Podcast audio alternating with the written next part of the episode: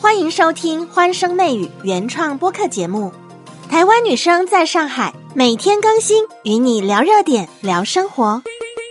在面试的环节中，HR 会问到父母的职业，就有实习生因为这个问题没有回答好，被面试官刷掉。原来求职还看这个。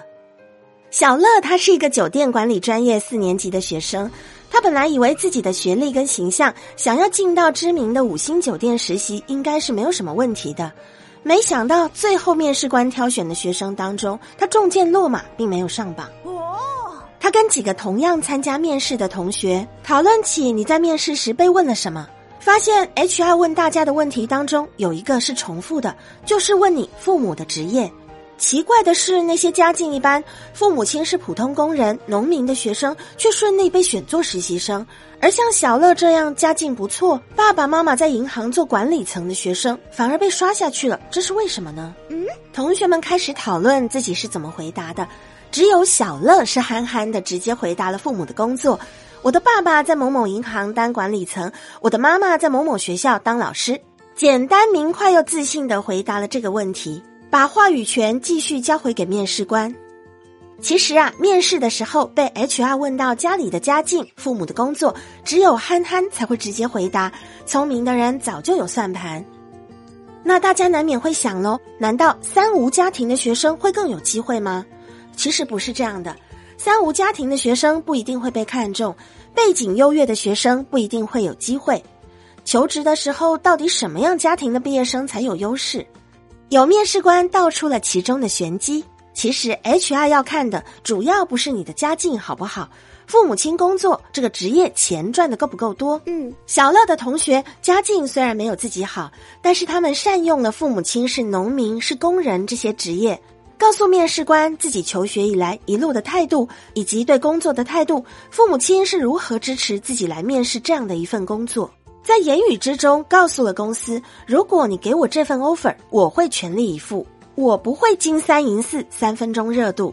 谁能够把自己的成长环境跟经历与职业结合的更多，被录取的概率就越大。如果说你能够在回答当中把自己的人格特质啊、个性啊，还有内向外向，以及会如何跟同事相处，如何把职场当中的吃苦当吃补给表现出来。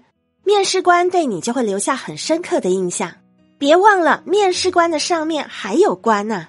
当面试官决定要录取某个人，他也得有原因的。所以你就要创造自己的原因，让他能够向上表明，今天的面试我推荐他，是因为噔噔噔噔噔以下的原因。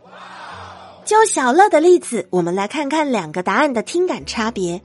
小乐原本回答：爸爸在银行当管理层，妈妈在学校当老师。如果我们改成我的爸爸在银行做管理工作，他之前也是从基层做起的，他知道我要来实习，争取这样的一个面试机会。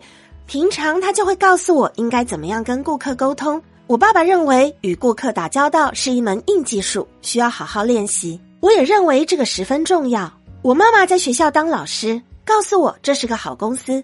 她说一份新的工作就跟求学一样，一定要实事求是。有什么不明白的，记得多多问领导。我在学校的时候也很活跃，对于爸爸妈妈讲的这两点，我自己也深有感触。因为我在大学的社团里，就是由基层的社员逐渐当到社长。热门音乐是我的一个兴趣，在求学之余，我还是很认真的去看待它。凭借着自己努力练习，还有跟社员、学长、学姐保持良好的人际互动，在大二、大三，很荣幸被大家选为社长。我认为我们酒店的工作看似简单，实际上有不少门道需要学习。我相信自己会克服困难的。通过面试官抛出的橄榄枝，强化了自己的求职意愿跟岗位的匹配度。